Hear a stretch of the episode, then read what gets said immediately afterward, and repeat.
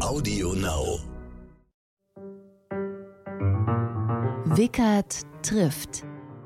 Nicola Beer. Wahlspecial.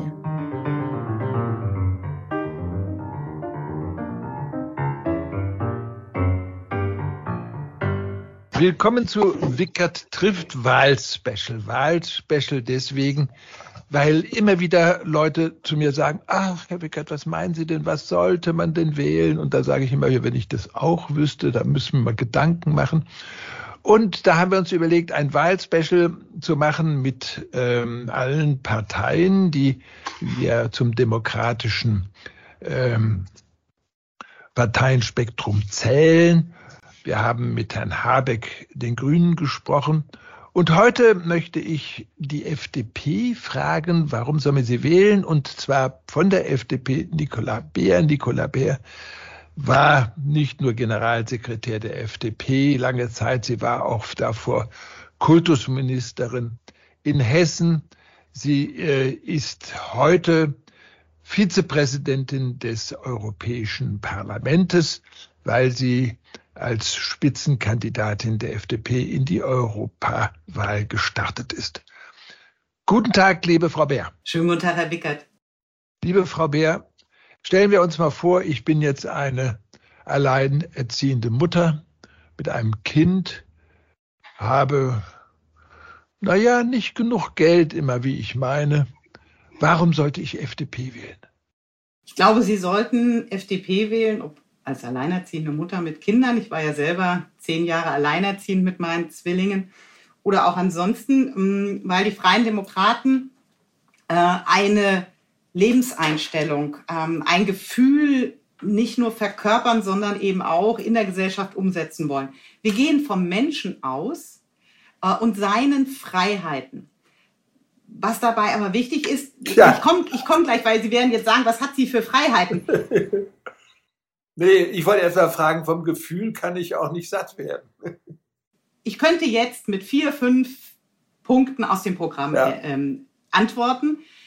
Ähm, ich glaube aber, man muss die Idee dahinter verstehen, die grundsätzliche Haltung, ähm, weil es einfach wichtig ist, dann auch ein Vertrauen dahingehend zu haben, dass wir das in jeder Lebenseinstellung, bei jeder neuen Herausforderung, bei jedem neuen Problem auch entsprechend ähm, uns in diese Richtung einsetzen. Weil da halte ich es wirklich mit Karl Popper, ähm, dass es in der Politik nicht darum geht, Probleme zu diskutieren, ähm, sondern Probleme, Problemlösungen für Menschen umzusetzen. So, und ähm, deswegen ähm, geht es darum, ähm, dass Sie verstehen, aus welcher Haltung heraus wir denken und dementsprechend auch agieren. Und da ist für uns eben der Mensch als Ausgangspunkt, der Mensch mit seinen Freiheiten, aber vor allem der Mensch mit seinen Freiheiten zu etwas. Also nicht Freiheit von, sondern zum Beispiel Freiheit zur Verantwortung und in dem Fall eben auch Freiheit ähm, zum, zu den Möglichkeiten und zwar auch zu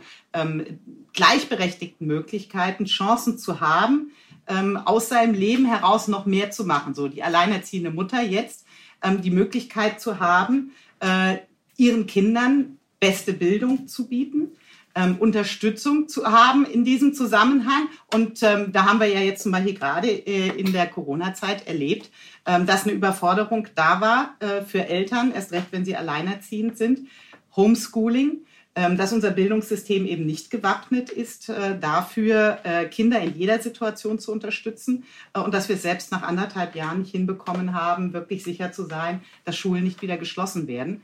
Und das ist etwas, wo freie äh, Demokraten eben die entsprechenden ähm, Ansätze haben, zu sagen, das müssen wir verhindern. Wir wollen mehr in Bildung investieren und wir wollen der alleinerziehenden Mutter eben auch äh, dadurch helfen, ähm, dass sie bessere Möglichkeiten hat, auch selbst für ihren Lebensunterhalt ähm, einen interessanten, einen gut bezahlten äh, Arbeitsplatz zu bekommen.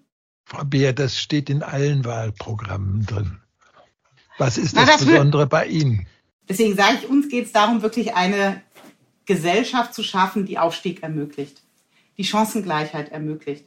Und deswegen äh, geht es eben darum, das System Schule so aufzustellen, dass Schulen vor Ort eigenverantwortlich agieren können, dass nicht der Fingerzeig da ist, das müsste das Land machen, das müsste der Bund machen, das müsste die Kommune machen.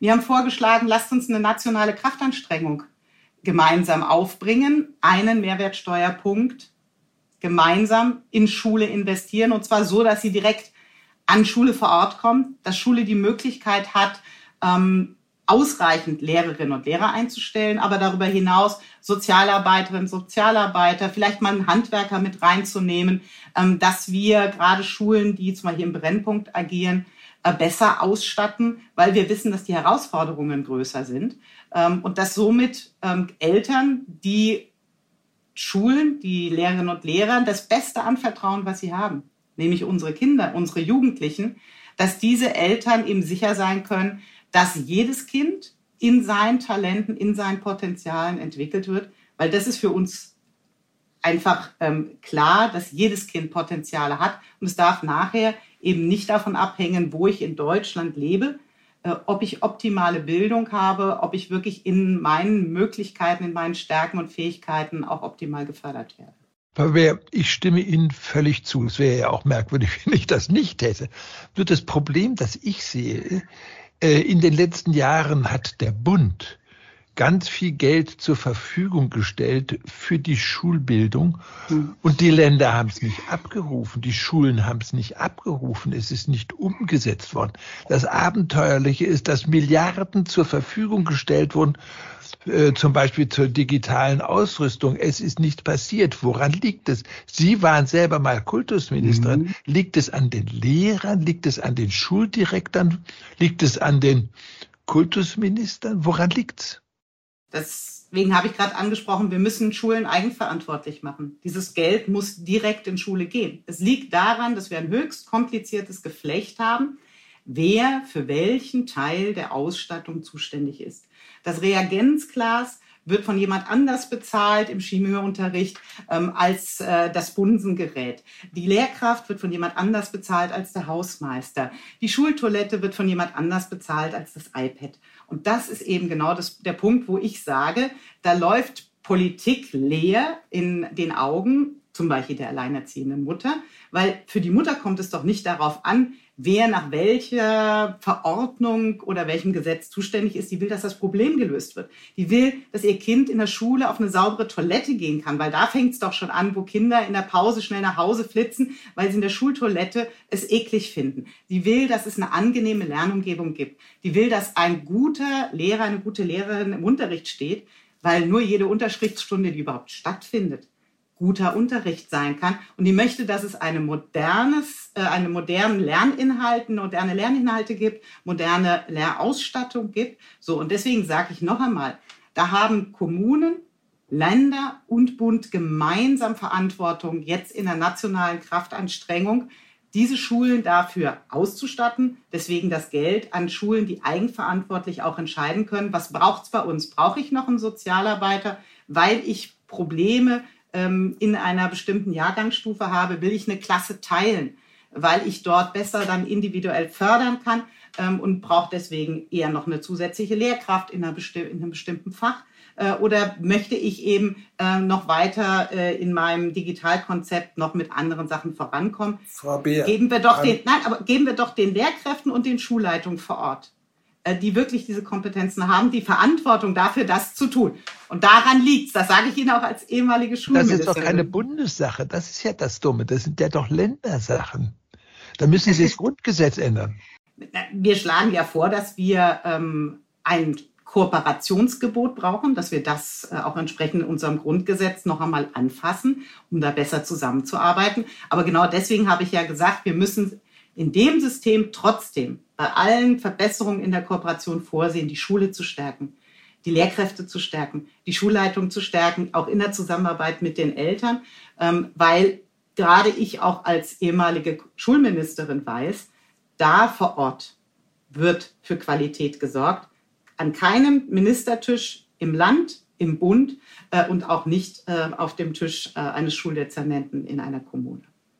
Also den Punkt machen Sie äh, für mich, äh, insbesondere weil Sie ja auch die Problematik sehen mit dem Grundgesetz.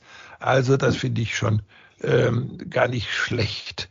Äh, jetzt kommen wir mal zu den Dingen, dass äh, ja auch in Ihrem Parteiprogramm äh, allen voran Wirtschaft und Finanzpolitik äh, eine Rolle spielen. Und dann steht da, Die FDP will die Wirtschaft entfesseln. Was bitte heißt mhm. das? Das heißt, dass wir denjenigen den Freiraum geben wollen zu unternehmerischem Tun, für neue Ideen, für sich einsetzen, Ärmel hochkrempeln und mit guten Ideen loslegen, ähm, die Wirtschaft darstellen. Menschen und das sind Menschen, das sind Frauen, Männer, junge, ältere, äh, die Ideen haben äh, und die letztendlich diese Ideen umsetzen wollen, um Arbeitsplätze zu schaffen, Ausbildungsplätze dabei schaffen ähm, und gute Produkte und Dienstleistungen anzubieten. So und entfesseln heißt letztendlich, dass man die nicht permanent äh, zusätzlich belasten kann. Wir müssen die Fessel von zu viel Bürokratie, von immer stärkerer Steuerbelastung, von immer mehr Vorgaben, die müssen wir denen nehmen und da muss einfach der Raum groß gemacht werden. Raum, das umsetzen zu können, was ich kann, ähm, auf das ich setze, in das ich ja zum Beispiel auch ins Risiko gehe. Ich investiere in eine Idee. Wenn ich ein Unternehmen aufmache, ähm, dann investiere ich, weil ich daran glaube, dass ich die beste Idee, das beste Produkt, die beste Dienstleistung habe, weil ich mich mit Menschen zusammentue, ob ich sie einstelle oder ob sie äh, Mitgesellschafter sind, von denen ich glaube, dass sie mit an diese Idee glauben und dass sie sie mit umsetzen wollen. Und das ist dieses Entfesseln im wahrsten Sinne des Wortes, diese Fesseln sprengen, die wir momentan äh, insbesondere von staatlicher Seite anlegen. Das ist letztendlich der Treibstoff in unserer Gesellschaft, in unserer Wirtschaft, um Wachstum zu schaffen, um Wohlstand zu schaffen. Äh, und das ist das, ähm, wo Menschen dann eben auch selbstbestimmt wegen guter Einkommen, auch die alleinerziehende Mutter, äh, dann eben die Möglichkeit haben, ihr Leben selbst zu gestalten. Frau Beer, geben Sie mal ein paar Beispiele von Fesseln, die Sie lösen wollen. Das erste Beispiel ist, ähm, dass wir Bürokratie abbauen wollen. Wir sagen, was ein kleiner, was ein mittelständischer Betrieb nicht umsetzen kann, darf nicht ähm, beschlossen werden. Also zum Beispiel, ähm, dass ich immer mehr Berichtspflichten bekomme dass ich Unterlagen für Steuer, für Berichte immer länger aufheben muss, dass ich äh, immer mehr Sachen beantragen muss. Wir haben es ja jetzt in der Corona-Zeit gesehen. Wir hätten nicht Corona-Hilfen mit vielen Antragsformularen und langen Wartezeiten gemacht. Wir hätten gesagt, Entschuldigung, warum nimmt der Staat mir zum Beispiel in dieser Zeit Steuervorauszahlungen ab, Mehrwertsteuervorauszahlung, Deklarierung? Warum machen wir nicht ein Verrechnungssystem? über das ähm, Finanzamtskonto quasi, über mein Steuerkonto, indem ich gesagt, ich verzichte auf das und wir äh, setzen äh, quasi, wir, wir nehmen dir nicht noch zusätzlich Geld ab, sondern du bekommst quasi das Geld auf dieses Konto direkt in der Verrechnung, weil wir wissen, was du in den letzten drei Jahren an Steuern abgeführt hast. Jetzt ist Corona-Ausnahmesituation. Du hast die entsprechenden Einschnitte, Einbußen. Du bekommst das Geld direkt dort umgesetzt, statt wir dir noch Steuervorauszahlen zahlen. Also einfach einfache Mechanismen zu sehen, ähm, wo es eben nicht darum geht, erst Steuern einzuziehen und die dann nach irgendwelchen hochkomplizierten Systemen zurückzuverteilen, äh, sondern sie erst einmal äh, bei der Bürgerin, beim Bürger zu belassen, ähm, weil er sie sinnvoll einsetzen wird, in dem Fall ob das nun der Gastronom war, ob das der Kinobetreiber war, ähm, ob das äh, ein, ein, Händler war, ähm, die haben das eingesetzt, um ihren Laden aufrechtzuerhalten, um ihre Mitarbeiterinnen und Mitarbeitern vielleicht das Kurzarbeitergeld noch aufzustocken. Also das wird verantwortungsvoll, Freiheit zur Verantwortung, das wird verantwortungsvoll eingesetzt.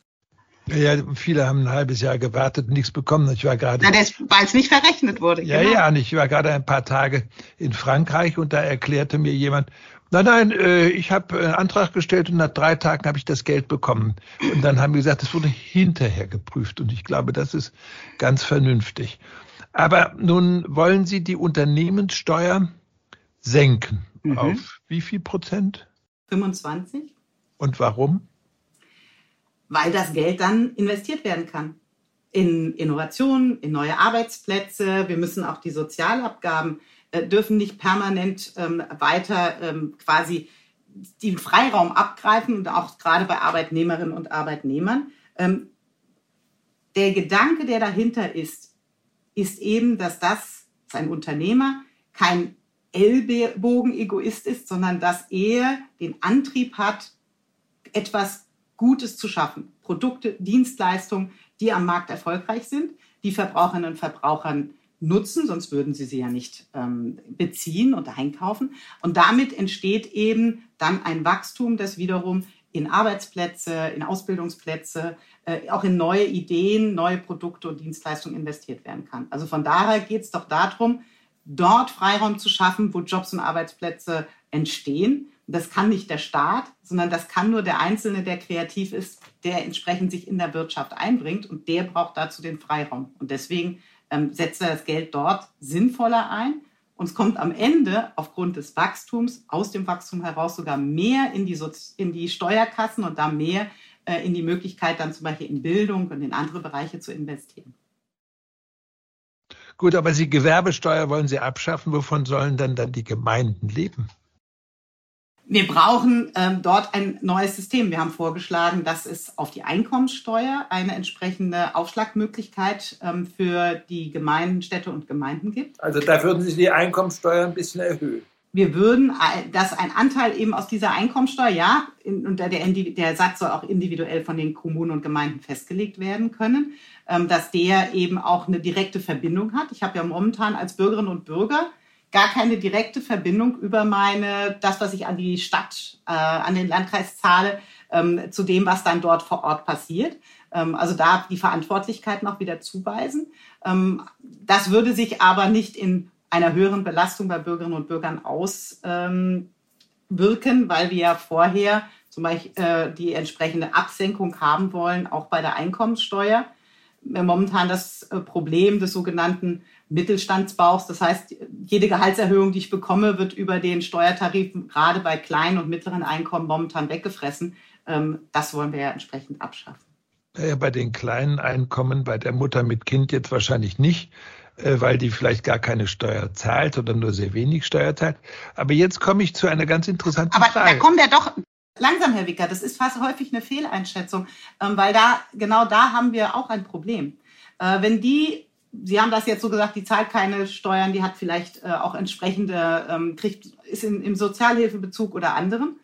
Und da finde ich es zum Beispiel unfair, dass wir das sich dort herausarbeiten, äh, entsprechend schwierig machen. Wenn Sie zum Beispiel mal ein junges Mädchen sehen, dessen Eltern Sozialhilfe bekommen, ähm, dann kommt die von ihrem 450 Euro Ferienjob nicht 450 Euro, weil das auf die Sätze ihrer Eltern angerechnet wird. Da kommen noch 170 Euro raus. Während wenn meine beiden Jungs äh, in den Ferien entsprechend jobben würden, dann haben die ihre 450 Euro auf dem Konto. Das ist doch sozial ungerecht, dass ich schon in jungen Jahren diese Erfahrung mache, ich werde anders behandelt. Und genau das wollen wir ändern. Deswegen haben wir ja auch äh, mit unserem Bürgergeldsystem, das also dieses junge Mädchen ihren eigenen Anspruch auf Bürgergeld hätte, genauso wie ihre Eltern. Ein ganz einfaches System ohne Anträge, sondern in der Verrechnung über das Steuerkonto wieder.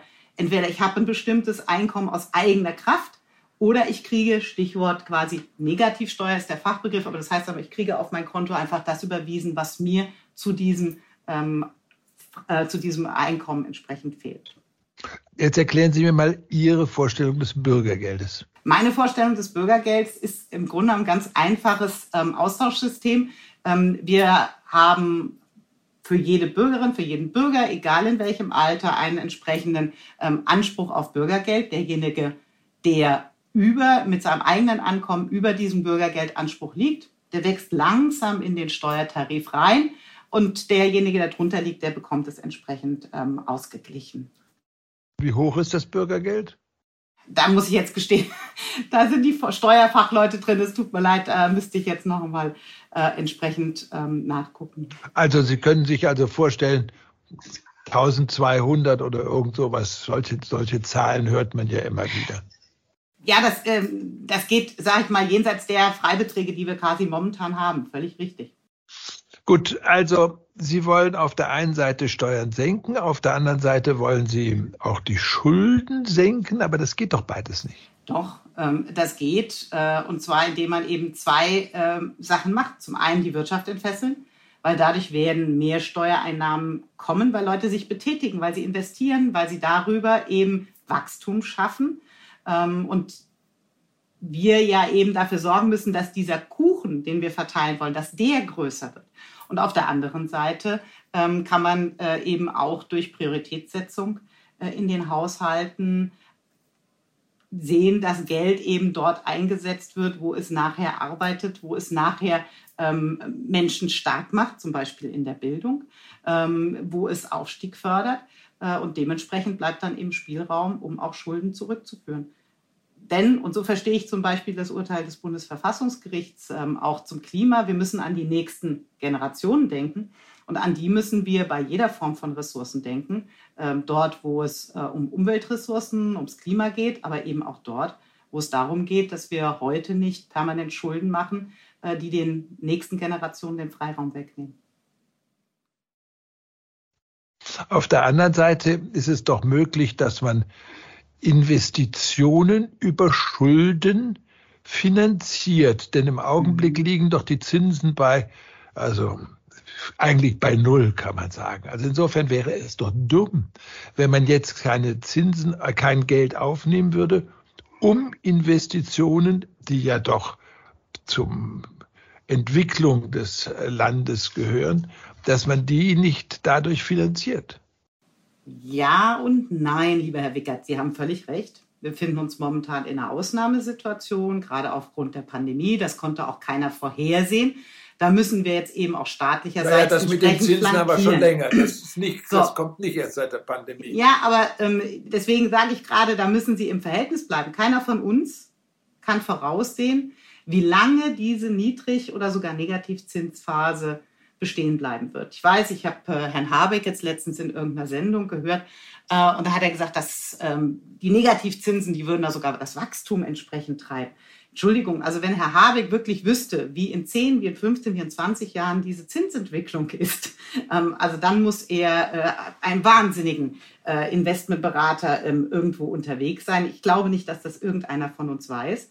Und wir müssen ja als Politiker und Politiker eben auch diese mittelfristige Perspektive äh, im Auge behalten, weil die Fähigkeit einer Gesellschaft, auch der jungen Leute, diese, diese Schulden dann zu tragen. Frau Bär, aber ich möchte kurz da noch kurz unterbrechen, weil Sie mhm. werfen Habeck etwas vor, wo eine ganze Reihe von konservativen Finanzfachleuten mhm. sagen, das ist richtig.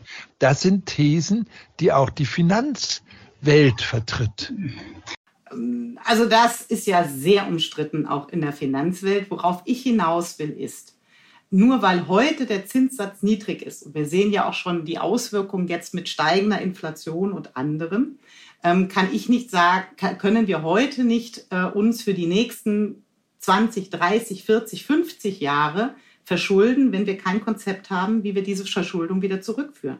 Weil der Freiraum, den wir uns als heutige Generation dann nehmen, den nehmen wir den zukünftigen Generationen. Und ich möchte eben nicht, dass die zukünftigen Generationen keine eigenen Entscheidungen mehr treffen können, weil wir es nicht geschafft haben, diese Schulden in unserer Zeit zurückzuführen.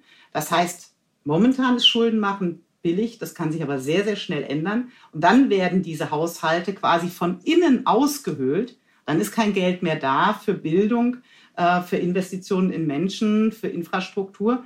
Also von daher muss man da immer den Plan der Rückzahlung im Auge haben. Und ich finde, die Verantwortung der jetzigen Generation ist, diese Rückzahlung auch in ihrer eigenen Zeit entsprechend zu gewährleisten. Nun haben Sie gesagt, man muss ja gucken, wie man das ganze Geld immer ausgibt. Man kann es bewusst mhm. ausgeben. Und dazu sagen Sie dann auch, die Sozialausgaben sollen auf 50 Prozent des Bundeshaushalts gedeckelt werden.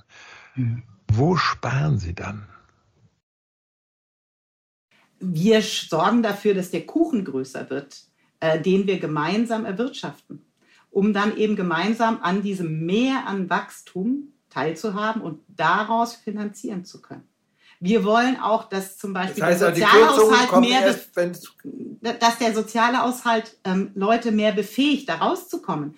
Wissen Sie, mich stört zum Beispiel das Ungleichgewicht ähm, zwischen einer Billion, die wir für Soziales ausgeben ähm, und der, der Investitionen in Bildung, die gerade mal, wenn Sie alle Ebenen zusammennehmen, ein Viertel davon ausmachen. Jeden Euro, den wir in der Bildung investieren, den muss ich nachher nicht in Hartz IV oder Sozialtransfers ausgeben.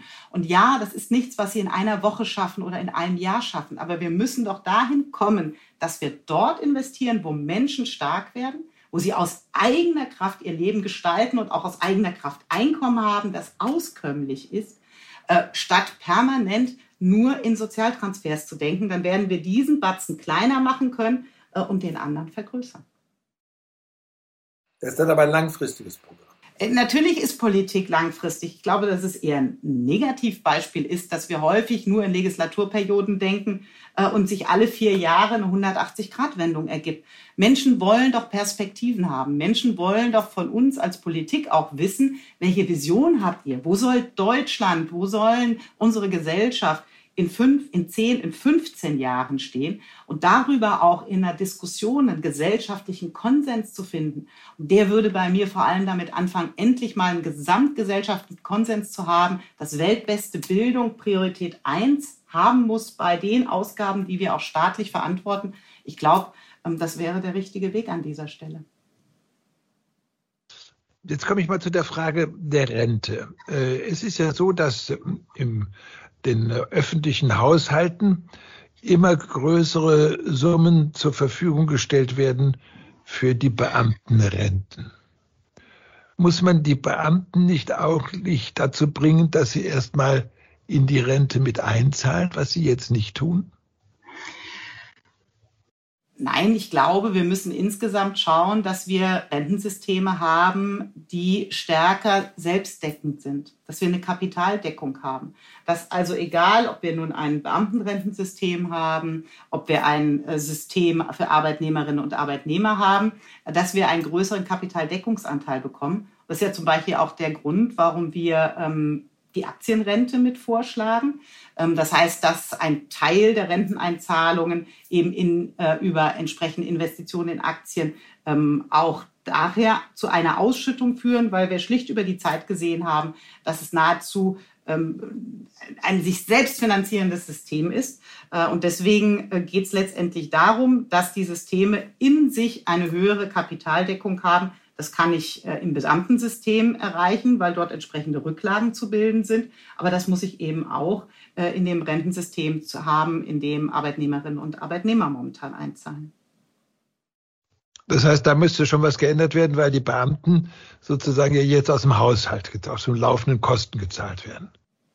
Da gibt es äh, in verantwortungsvollen Landeshaushalten zum Beispiel, ich weiß das aus Hessen, entsprechende Rücklagen, die jetzt schon gebildet werden, weil man weiß, dass diese Renten ja auf einen zukommen, äh, weil man ausrechnen kann, wie lange Beamtinnen und Beamte äh, entsprechend noch aktiv sind und ab wann dieser Rentenbezug da ist.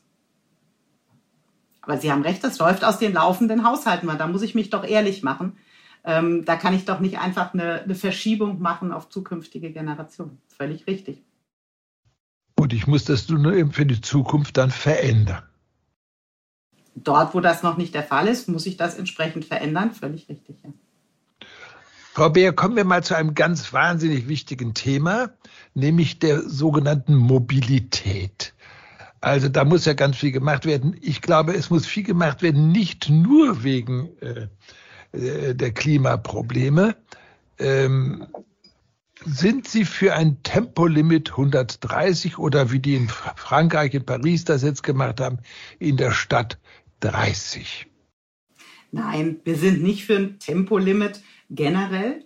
Ähm, zum einen glaube ich nicht, dass es ähm, entsprechende große Klimaauswirkungen an der Stelle hat. Wir haben ja sogar die Diskussion, Sie haben Tempo 30 angesprochen, äh, dass wir eher stärker noch Belastung haben. Es muss darum gehen, Gefahrenschwerpunkte zu, ähm, mit entsprechenden Tempolimits zu bearbeiten. Äh, aber ansonsten äh, geht es doch insbesondere auch Richtung Klima, insbesondere Richtung Verantwortung darum, äh, Mobilität, ob individuelle Mobilität, ob kollektive Mobilität, so zu organisieren, dass sie für jeden A möglich, Stichwort bezahlbar und verfügbar ist, aber dass sie eben ähm, die Umwelt schont. Das heißt, dass sie emissionsfrei ist. Ja, wunderbar. Aber es gibt natürlich viele Leute, die sagen, 130, dann sparen wir so und so viel, so und so viel, so und so viel äh, äh, CO2-Tonnen.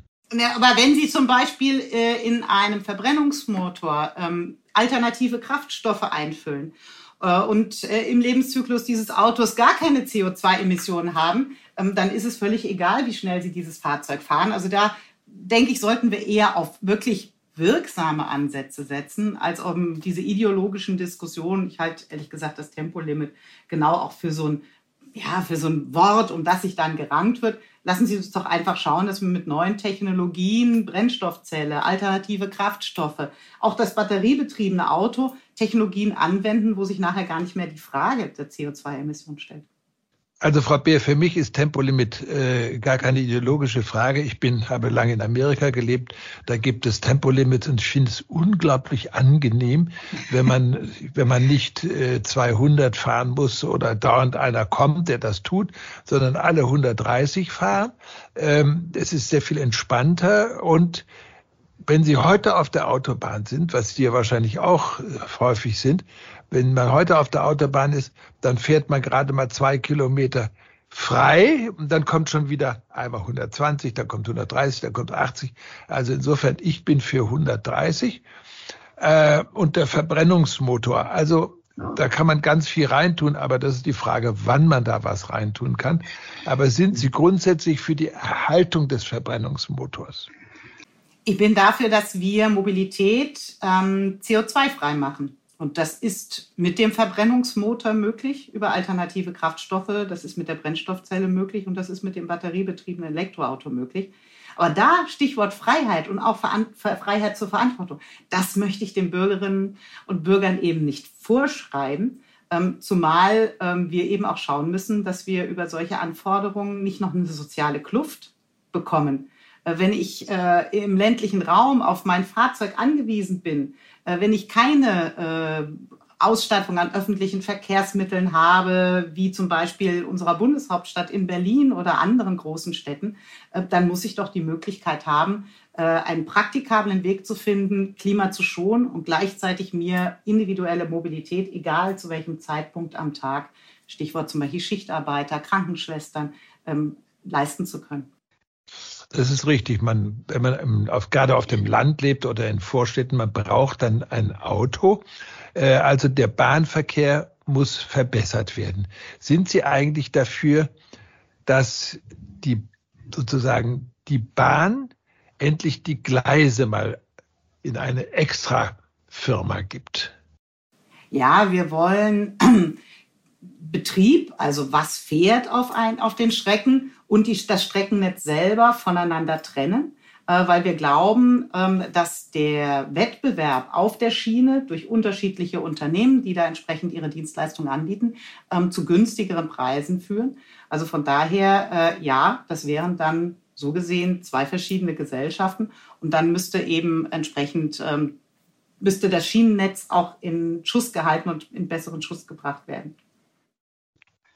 So, und jetzt kommen wir noch mal zu den Autobahnen, die in Deutschland ja in einem ziemlich schrecklichen Zustand sind. Sind Sie dafür, dass wir die Maut einführen, möglicherweise, um hier auch Privatfirmen an den Autobahnen beteiligen zu lassen? Momentan zahlen ja Autofahrerinnen und Autofahrer über ihre Kfz-Steuer, über ihre ähm, Besteuerung von. Deutsche Autofahrer, aber nicht die. Ja, das ist völlig richtig. Wir haben ja ein Mautsystem jetzt zum Beispiel schon im Lkw-Verkehr. Also da werden auch andere entsprechend äh, beteiligt. Ähm, ich glaube, dass und dieser Streit um die Maut ähm, ist ja sehr intensiv geführt worden. Ähm, ich glaube, dass das eben erst dann äh, möglich sein würde, äh, wenn wir eine komplette Umstellung hätten. Also wenn im Gegenzug ähm, Kfz-Steuerbesteuerung ähm, von Kraftstoffen und anderes komplett abgeschafft wird. Ansonsten zahlen dann nämlich deutsche Autofahrerinnen und Autofahrer doppelt. also von daher müsste hier über einen kompletten Systemumstellung geredet werden. Da fehlt mir allerdings der Optimismus, ehrlich gesagt, äh, in der ähm, augenblicklichen politischen Landschaft, äh, dass das möglich wäre. Was kann man noch tun, um die Mobilität so zu verbessern, mhm. dass äh, jeder sagen kann, ich bin, ja, mir, mir reicht so, wie es jetzt ist. Also die Frage ist, sollen wir die Bahn schneller machen? Sollen wir den Luftverkehr ausdünnen? Ich glaube, wir müssen insbesondere die verschiedenen Möglichkeiten, mobil zu sein, mit einem Auto, mit der Bahn, mit der Straßenbahn, mit dem Bus, dem Fahrrad oder auch dem Flugzeug, besser miteinander verknüpfen. Äh, wir müssen auch schauen, dass Verkehre, wie zum Beispiel insbesondere im Logistikbereich, ähm, stärker von der Straße auf die Schiene verlagert werden, damit wir diese äh, Infrastruktur eben auch frei halten, äh, dort, wo, wo stärker individuelle Mobilität notwendig ist.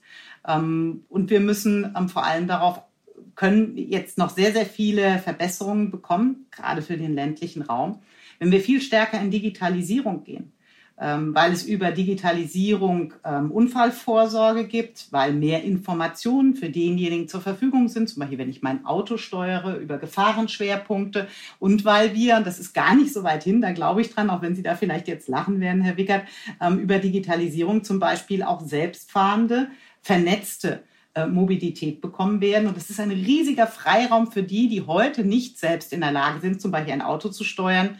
Ähm, da kann jemand mit Beeinträchtigungen und Behinderungen eben in ein autonom vernetztes Fahrzeug einsteigen, sich von der Haustür A bis zu dem Ort das aber B. wahnsinnig teuer ist. B, äh, das ist jetzt noch teuer, weil wir in den Anfangsphasen sind. Lassen Sie uns doch in Forschung und Entwicklung genau in diesen Bereich investieren und lassen Sie uns damit Menschen die heute nicht in der Lage sind, am gesellschaftlichen Leben teilzuhaben, weil sie eben nicht mehr mobil sein können.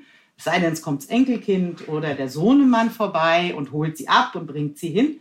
Lassen Sie uns denen doch Freiräume zurückgeben, indem wir genau solche Systeme entwickeln. Über Digitalisierung, sowohl in der Infrastruktur als auch in den Fahrzeugen, die dann in diesem System teilnehmen. Zur Digitalisierung kommen wir gleich nochmal. Noch bleiben wir kurz beim Mobilen.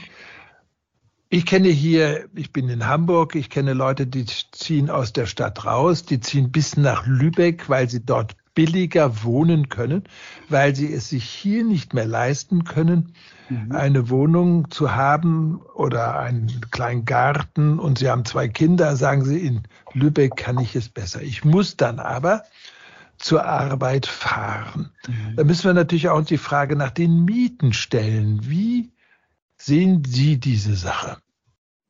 Ich glaube, wir brauchen dort einen Ansatz an zwei Punkten. Das eine ist, wir müssen schauen, dass Bauen, das Wohnraum schaffen, preiswerter wird. Wir haben teilweise sehr, sehr überzogene äh, Bauvorschriften. Wir haben auch zu lange Planungs- und Genehmigungsverfahren. Ähm, das heißt, wir müssen mehr Wohnraum schaffen und wir müssen gleichzeitig Menschen, gerade Familien befähigen, ähm, sich auch stärker eigenen Wohnraum anzuschaffen. Deswegen fordern wir zum Beispiel, dass es einen Freibetrag gibt äh, bei der Grunderwerbsteuer. Der Staat verdient nämlich momentan extrem mit. Wenn ich mir ein eigenes, eigene Wohnung, ein eigenes Haus anschaffen will, um eben zum Beispiel bei der Frage Miete entlastet zu sein. Das heißt, es geht letztendlich um Bauen, Bauen, Bauen ökologisch nachhaltig verträglich, ähm, aber zum Beispiel durch Lückenschlüsse, durch Aufstockungen. Ähm, und es geht darum, dass Menschen, ähm, das ist in Deutschland ehrlich gesagt, ich habe ja ein bisschen die, auch die europäischen im Überblick, ähm, sehr speziell, dass Menschen stärker ähm, in Wohneigentum äh, selbst investieren können, dass sie dafür den steuerlichen Freiraum haben. Das ist die beste Absicherung, nicht nur beim laufenden Lebensunterhalt, sondern das ist insbesondere auch eine Absicherung fürs Alter. Ähm, und deswegen muss man genau an diesen zwei Punkten ansetzen. Naja, in Frankreich oder in England haben viel mehr Leute ihr Haus oder ihre Wohnung, das ist gar keine Frage. Und das ist bei uns eigentlich nie gewollt gewesen. Das aber, das, aber schauen Sie, wo sind wir denn da in einer besseren Ausgangssituation? Warum ist das so selbstverständlich in England, in Frankreich, in Spanien, ähm, vom Elternhaus direkt in die erste eigene, eigene gekaufte Wohnung zu ziehen? Äh, und bei uns ist es eher die Ausnahme.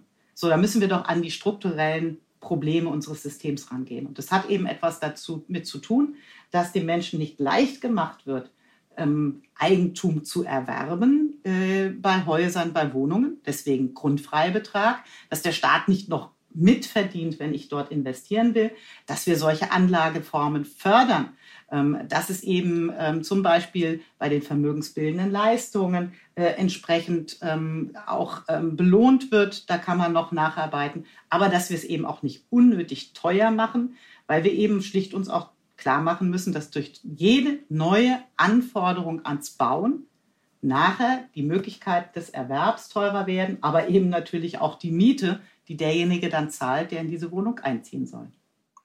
Kommen wir zur Digitalisierung, die Sie schon angesprochen haben. Deutschland ist ja ein Land, das irgendwo hinter Albanien steht, wenn es ja. fragt. Ja, ja völlig, völlig, ja, ja, das ist sogar so. noch sehr freundlich ausgedrückt an dieser Stelle. Ja, aber es ist natürlich eine Katastrophe. So, jetzt muss da eine große Anstrengung gemacht werden. Also, was schlagen Sie vor?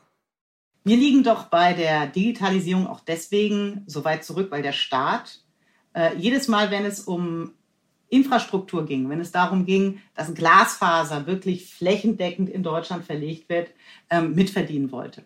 Ähm, die Ausschreibung, die es hier gab, da ging es um den Preis. Ich glaube, wir müssen auch dieses Denken umstellen. Wir müssen es dahingehend umstellen, wer verkabelt uns am meisten und am schnellsten. Wir müssen bis zur Haustür kommen und wir dürfen auch nicht weiter, weil wir Monopole, quasi Monopole zum Beispiel der Telekom haben, ähm, auf irgendwelche Überbrückungen, Funküberbrückungen von Kupferkabeln und anderes setzen, sondern wir müssen wirklich in die Gigabit-Gesellschaft investieren. Das heißt eben Glasfaser bis zur, bis zur Haustür. Und da sollten Unternehmen entsprechend den Zuschlag geben, die das garantieren und nicht diejenigen, die eben dann die höchsten Preise ähm, an den Staat abführen.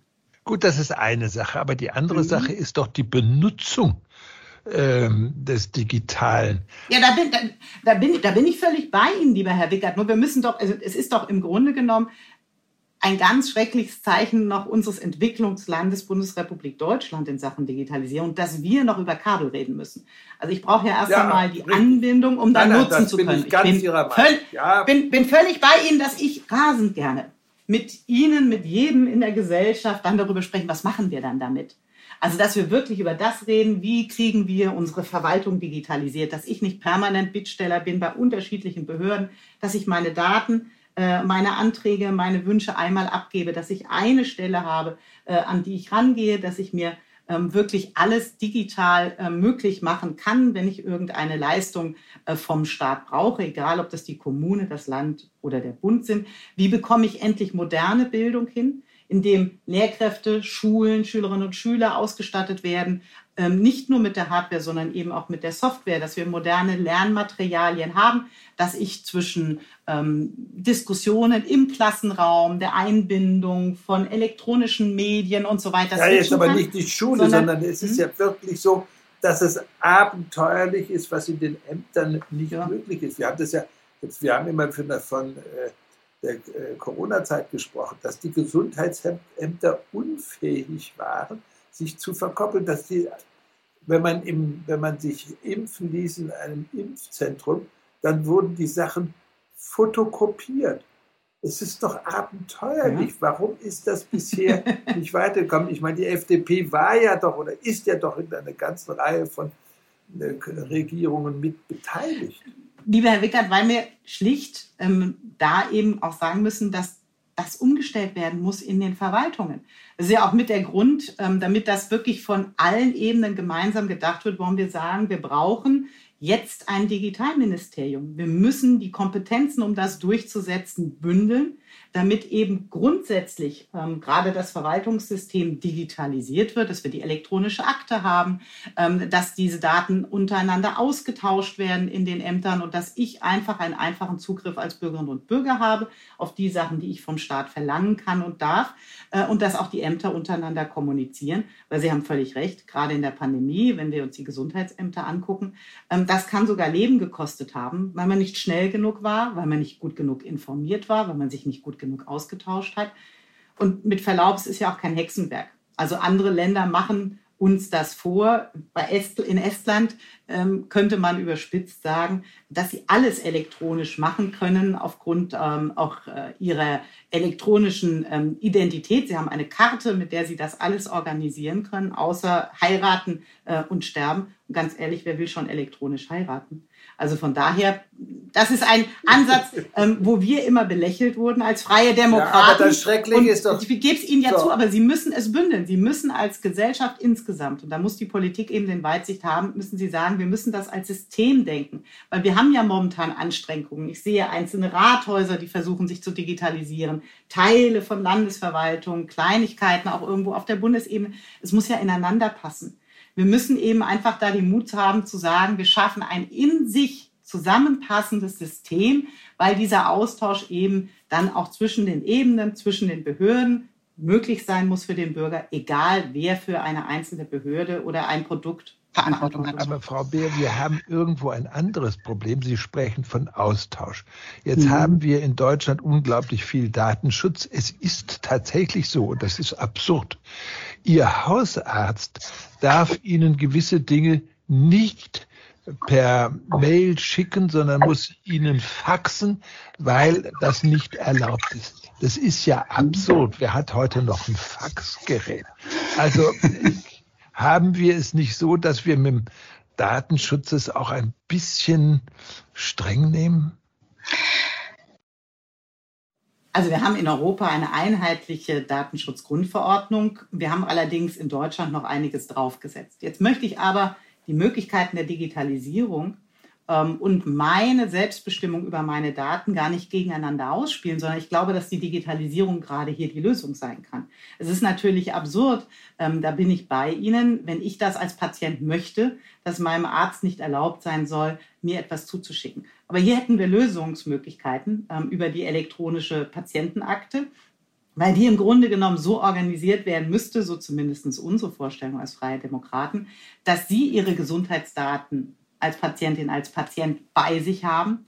Und dann Ärzten, Pflegern, ähm, Krankenkassen, je nachdem, wer dann eben entsprechende Möglichkeiten braucht, den Zugriff auf diese Daten ermöglichen, ähm, sodass sie immer alle Daten gesammelt bei sich haben, der Zugriff möglich ist derjenigen, die sie versorgen, auch nur für die Möglichkeit, also für die Fälle, wo sie das als persönlich, als Bürger, als Patient möchten, äh, an die Persönlichkeiten, wo sie das möchten. Und damit ist dann eine solche Zusammenarbeit äh, eben entsprechend sowohl unter Wahrung meines Datenschutzes als auch unter bestmöglichen Behandlungen, zum Beispiel in dem Fall dann im Gesundheitssystem möglich.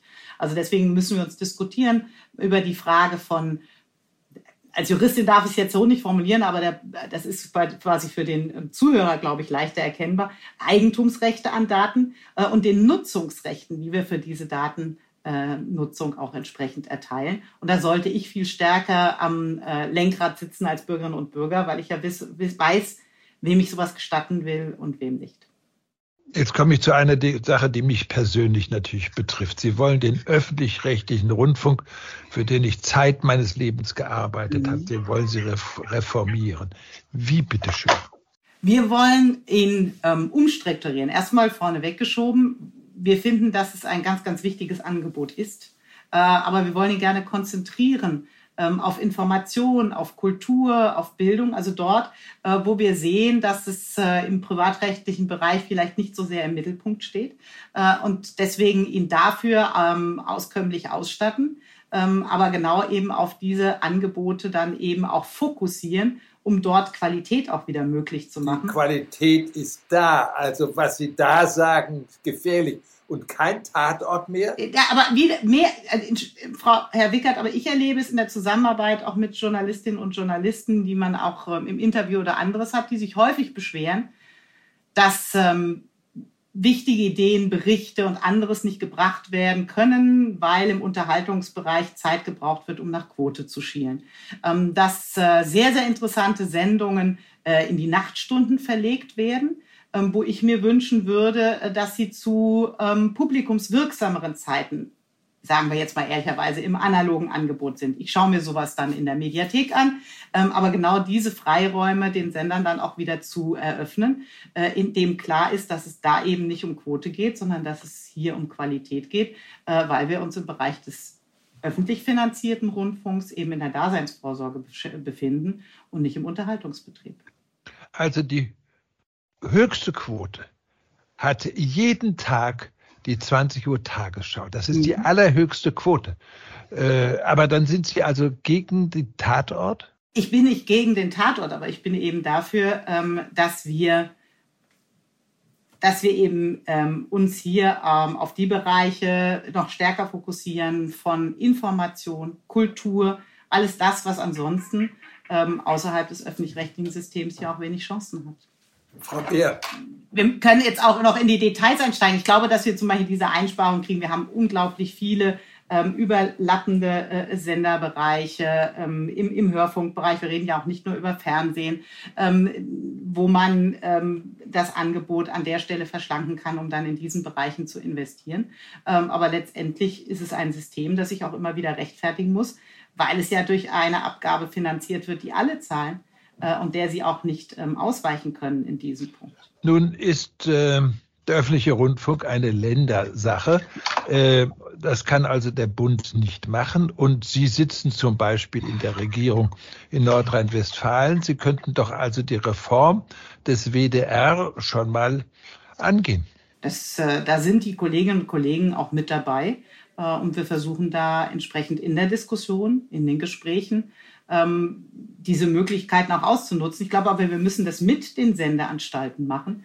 Äh, so habe ich es jedenfalls äh, seinerzeit ähm, auch äh, im Rat beim ZDF gehalten, ähm, weil das nichts etwas ist, was wir aufoktroyieren wollen gegen die Anstalten. Wir wollen unterm Schnitt ein besseres Angebot für weniger Belastung bei Bürgerinnen und Bürgern.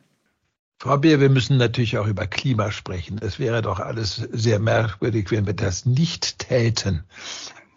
Was sind Ihre Schwerpunkte in dem Bereich? Wir wollen das Ziel ähm, des äh, Pariser Klimagipfels erreichen, äh, indem wir mehrere Punkte angehen, die auf Wirksamkeit setzen. Ähm, das eine ist über neue Technologien ähm, wirklich in jeder Art von Mobilität, Wohnen, Energie, ähm, Energieversorgung ähm, klimaneutral zu werden im Lebenszyklus. Also mehr zu investieren in Forschung und Entwicklung ähm, für neue Technologien, die das möglich machen. Ähm, zum Beispiel auch äh, neue Technologien, die eine CO2-Kreislaufwirtschaft möglich machen. Also warum reden wir nur über CO2-Emissionen, die in die Umwelt kommen? Warum reden wir nicht darüber, wie wir CO2 ähm, äh, einfangen können ähm, in, über Moore, über Wälder, über ähm, auch Technologien? Ähm, und wir wollen ähm, diese äh, Technologien integrieren in ein System des CO2-Zertifikatshandels, weil wir damit ähm, CO2-Emissionen einen Marktpreis geben und insbesondere, und das ist der wichtige, äh, wichtige Punkt, weil wir festsetzen können, dass CO2-Emissionen wirklich reduziert werden, indem wir die Anzahl der Zertifikate zunehmend verringern. Also indem wir die Möglichkeiten, CO2 auszustoßen, immer weiter verknappen, parallel aber eben die äh, Möglichkeiten ähm, schaffen, ähm, zu wohnen, mobil zu sein, ähm, zu heizen äh, über neue Technologien, aber dann eben CO2-frei. Also von daher ein Spiel, wo Technologie und Markt ineinander greifen, um Umwelt wirksam zu schützen. Und lassen Sie mich vielleicht den dritten Punkt noch machen. Ich glaube, wir müssen viel, viel stärker nicht nur darauf schauen, was wir bei uns direkt zu Hause vor der Haustür machen, weil es dem Klima egal ist, ob es in Berlin, Frankfurt ähm, äh, oder sonst wo gerettet wird. Das Klima ist global. Das heißt, wir sollten viel stärker darauf achten, dass wir mit unserem deutschen, europäischen Geld, mit unseren Technologien ähm, eben auch in Regionen ähm, arbeiten, investieren, Afrika, Südamerika, Asien, äh, wo für einen Euro wesentlich mehr Umweltschutz sofort erreicht werden kann. Und es bietet uns sogar noch die Möglichkeit, als äh, Welt, als Exportnation von solchen neuen Technologien hier gut bezahlte Arbeitsplätze zu schaffen. Frau Beer, Sie müssen mir mal erklären, wie Emissionshandel richtig funktioniert. Also wenn ich jetzt, ich bin mit dem Fahrrad hierher gekommen, ähm, habe ich wahrscheinlich wenig ausgestoßen, außer das, was mhm. ich geatmet habe. Ähm, wie funktioniert es? Wie wird der Einzelne belastet für was? Also zum Beispiel, wenn Sie ein Unternehmen haben, sagen wir mal eine Fabrik, die in der Produktion ähm, CO2 ausstößt, ähm, dann müssen Sie dafür ein Recht kaufen, das sogenannte CO2-Zertifikat. Ähm, dieses Geld wiederum äh, wird entsprechend eingenommen äh, und kann zurückfließen an diejenigen die CO2 einsparen, zum Beispiel also ein Landwirt, der ein Moor revitalisiert äh, und damit CO2 aus der Umwelt bindet ähm, und der dann aus diesem, der eben dann aus diesem äh, Geld mit äh, ähm, Zertifikate bekommt, beziehungsweise entsprechend das Geld dafür bekommt. So, das heißt, das ist auch wiederum ähm, ein Kreislauf, in dem Sie selber die Möglichkeit haben zu sagen, bin ich jemand, der CO2 ähm, einspart oder bin ich jemand, der CO2 eben ähm, abgibt. äh, und dementsprechend kann ich damit sogar Geld verdienen oder muss ich eben Geld investieren. Das Schöne an der Sache ist, Herr Wickert, äh, dass dann der Unternehmer sich überlegen wird, wie schaffe ich es denn, dass ich möglichst wenig dieser CO2-Zertifikate einkaufen muss, um mein Produkt herzustellen. Das heißt, er wird in neue Maschinen, er wird in neue Produktionsverfahren investieren, äh, die genau das überflüssig machen. Äh, und damit geht CO2 wirklich zurück. Wenn ich einen Preis für CO2 nur politisch festlege, dann laufe ich in die Falle, dass derjenige, der es sich leisten kann, dafür bezahlen wird äh, derjenige, der sich nicht leisten kann, ist an der gesellschaftlichen Teilhabe dann ausgeschlossen, indem er zum Beispiel nicht mehr individuell mobil sein kann. Also wenn der normale Bürger, wenn der jetzt fährt jetzt Auto, also mhm. dadurch braucht er Benzin, mhm. wird das Benzin dann teurer? Nein, weil wir das Benzin nicht mehr wie jetzt besteuern, sondern weil es komplett über den Zertifikathandel läuft. Aber er würde zum Beispiel äh, einen alternativen Kraftstoff Das ist doch eine andere Art von Steuer. Also ich Nein, meine, das läuft das ja auch an den Staat. Schauen Sie, wir müssen in einem solchen System sogar äh, die Besteuerung von Kraftstoffen äh, am Ende abschaffen. Weil ansonsten würde ja der Preis des Zertifikats auf die Steuer obendrauf gesetzt werden. Aber was ich gerade sagen will, er würde über diesen Anreiz zum Beispiel andere Kraftstoffe angeboten bekommen, wie alternative Kraftstoffe, die eben CO2-Freiheit äh, bei der Mobilität möglich machen äh, und könnte seinen Verbrennungsmotor weiter benutzen, wäre also nicht gezwungen, sich ein neues Auto zu kaufen, sondern wir würden im Bestand quasi schon klimafreundlich umrüsten. Äh, aber nochmal eine Frage also für mich ist der CO2-Handel eigentlich nichts anderes als eine Besteuerung hm. von jemandem, der CO2 sozusagen zu viel ausstößt. Es ist ja eine Abgabe. Also man nennt das dann keine Steuer, sondern es ist eine Abgabe, aber das ist ja nur rein ein anderes Wort dafür. Es ist eine Steuer. Es ist eine Möglichkeit, das zu verteuern, ähm, dem CO2 einen Preis zu geben, ja. Aber der Unterschied zu einer Abgabe ist, dass sie eine festgelegte Anzahl an Zertifikaten haben, die sie immer weiter verringern. Und dadurch verringern sie eben auch die CO2-Emissionen. Und das ist doch der entscheidende Punkt.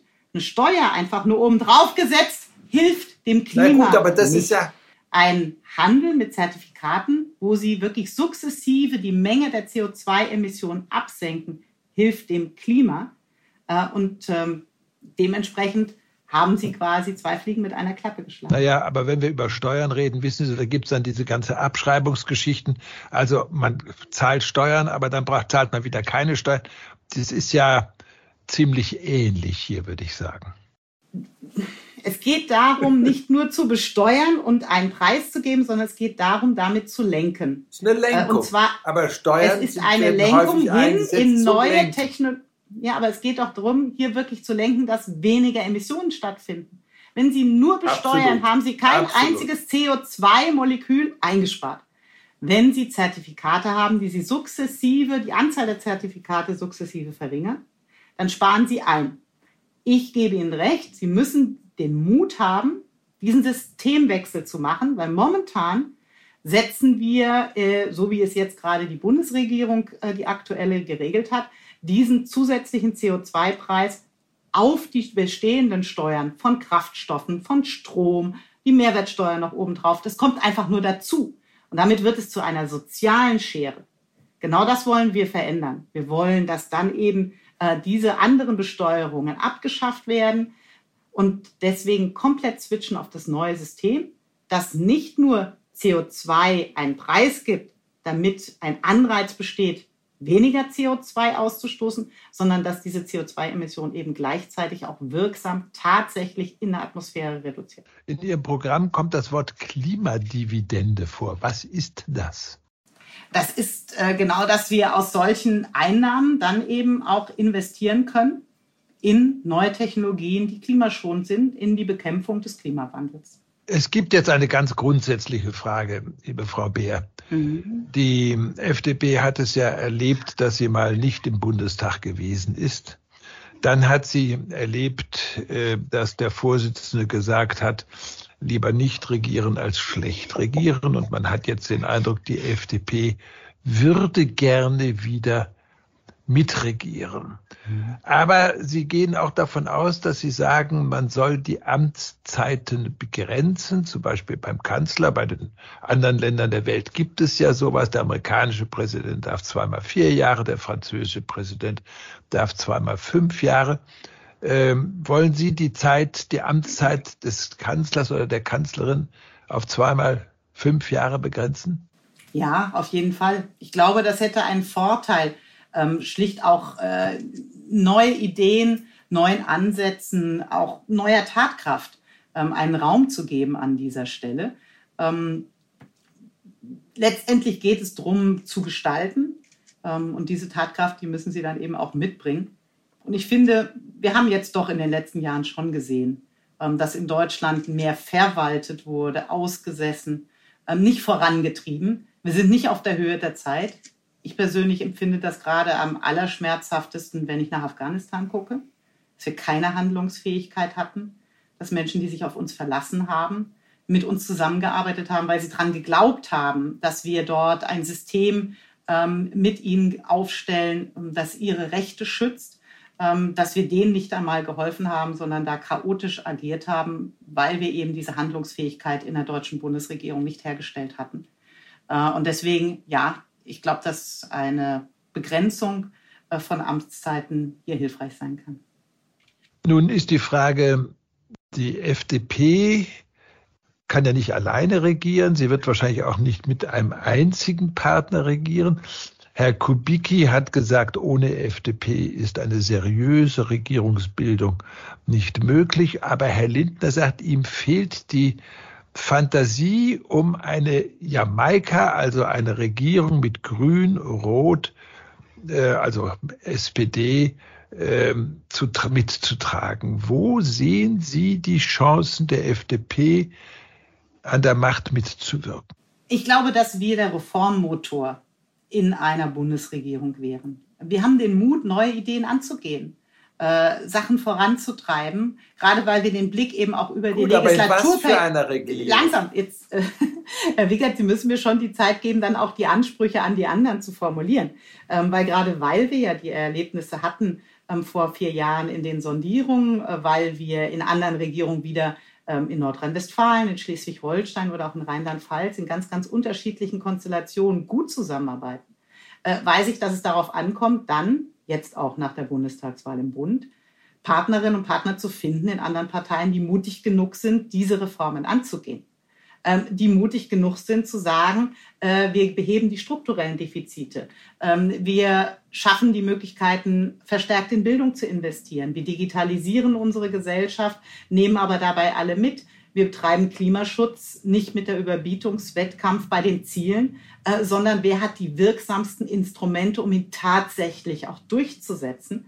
So, und das werden die Gespräche nach den Wahlen ergeben. Momentan bis zum 26. September geht es doch darum, die Freien Demokraten so stark zu machen, dass an diesem Reformmotor, an diesen frischen neuen Ideen eigentlich keine Regierungskonstellation vorbeikommt. Und anschließend werden wir sehen, wer von den anderen wirklich den Mut hat, das umzusetzen, Wachstum zu generieren, Menschen die einen Freiraum zu geben, selber zu wirtschaften, ihr Leben selber zu gestalten, statt über Verbote, Gängelung und Regulierung diesen Freiraum klein zu machen. Gut, aber wir müssen natürlich noch ein bisschen über Europa reden, denn schließlich sind Sie Vizepräsidentin des Europäischen Parlaments. Da müssen wir, denn in Europa kriselt es ja. Ähm, es gibt eigentlich keine Impulse aus Deutschland. Es gab Impulse aus Frankreich mit Herrn Macron. Ähm, bedauerlicherweise ist die Bundesregierung äh, nicht auf die Impulse von Herrn Macron eingegangen. Wie sehen Sie denn Europa? Was müssen wir machen? Müssen wir die Einstimmigkeit abschaffen? Wir haben in Europa genau denselben Moment eigentlich einer Zeitenwende, wie wir den jetzt äh, in Berlin durch die Bundestagswahl bekommen werden. Und ich wünsche mir eine Bundesregierung, die genau in diesem Prozess jetzt mutig auch zur Tat schreitet und eigene Vorschläge macht.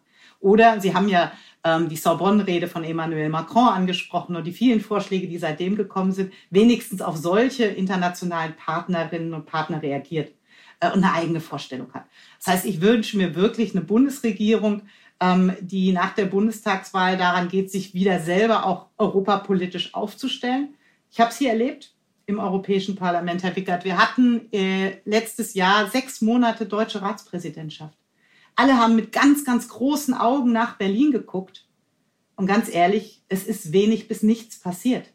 Es war sehr viel Enttäuschung da, dass ein so großes Mitgliedsland hier nicht voranschreitet mit Ideen, wie wir uns zum Beispiel, wir hatten kurz über das Thema Afghanistan gesprochen, in der Sicherheits- und Außenpolitik gemeinsam stärker aufstellen, auch um für Menschenrechte, für das, was wir als Bürgerrechte, als Menschenrechte ja hochhalten in Europa, um für das eben auch international einzutreten, dass wir endlich die Migrationsfrage lösen, indem wir ein gemeinsames Asyl- und Migrationsrecht haben, äh, wo wir Leute auch, äh, Stichwort Punktesystem, ähm, einladen in unseren Arbeitsmarkt, äh, statt eben nirgendwo zu steuern und zu ordnen, also wirksamen humanitären Schutz bei denen, die verfolgt werden, aber gleichzeitig eben auch die Einladung entsprechend der Situation in unseren Arbeitsmärkten ähm, für Fachkräfte, für Leute, die hier mit aufbauen wollen.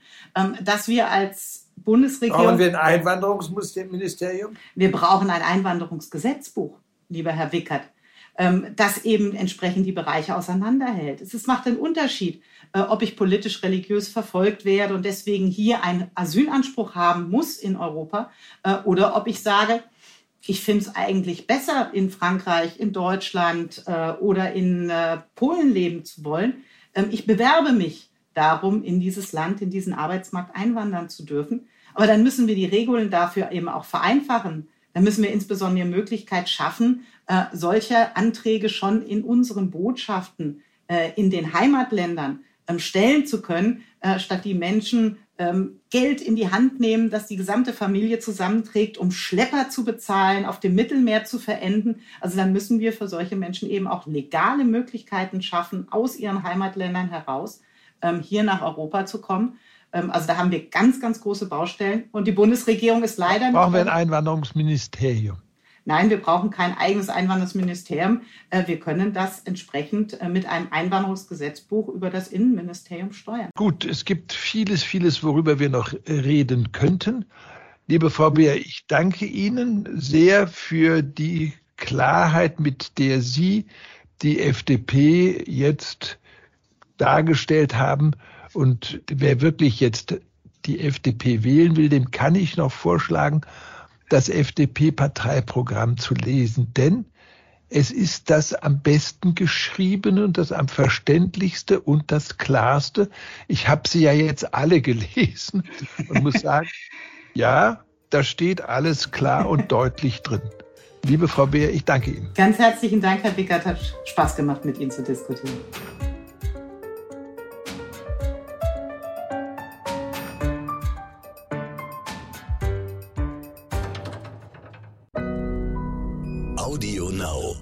Hallo, ich bin Michelle.